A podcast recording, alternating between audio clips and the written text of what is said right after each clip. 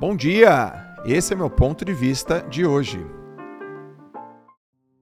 Um dia eu estava na borda da piscina, eu era treinador de natação e eu estava com uma batalha muito grande na minha cabeça, galera. Muito grande na minha cabeça. Eu falei, caraca, meu, caraca. E a esperança, ela tava, ela tava abalada naquele dia. Ela tava muito abalada naquele dia. E aí eu peguei o telefone numa rajada eu dava treino de natação, eu pedi pra galera fazer o aquecimento numa rajada e descia um texto. Assim, e o texto é mais ou menos assim, ó. Eu morri seis vezes. A primeira morte foi aos 15 anos, quando eu tinha certeza que eu ia ganhar o campeonato brasileiro. Pulei na piscina, fiquei em quarto.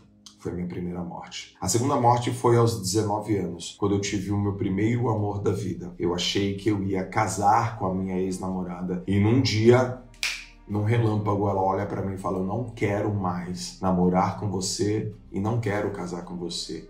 Que morte dolorosa. Eu fiquei muito sentido. Levei uns três meses para recuperar daquela morte. A terceira morte foi quando eu descobri que eu tinha um câncer na garganta.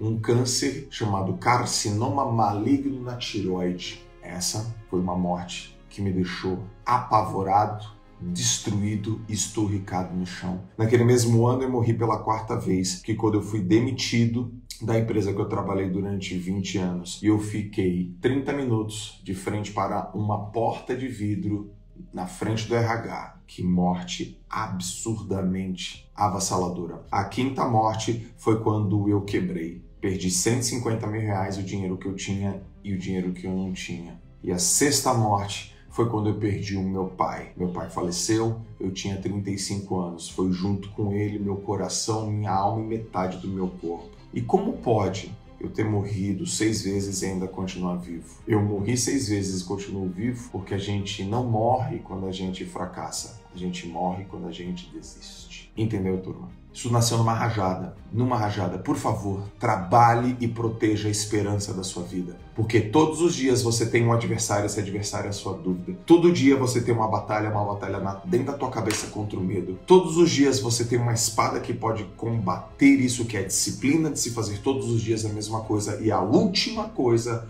que você pode perder é a sua esperança, esperança no futuro, esperança nas pessoas, esperança no trabalho, esperança em você, esperança nos seus filhos, esperança no seu sonho, esperança no seu projeto, esperança no seu talento, esperança na sua família. Proteja a sua esperança.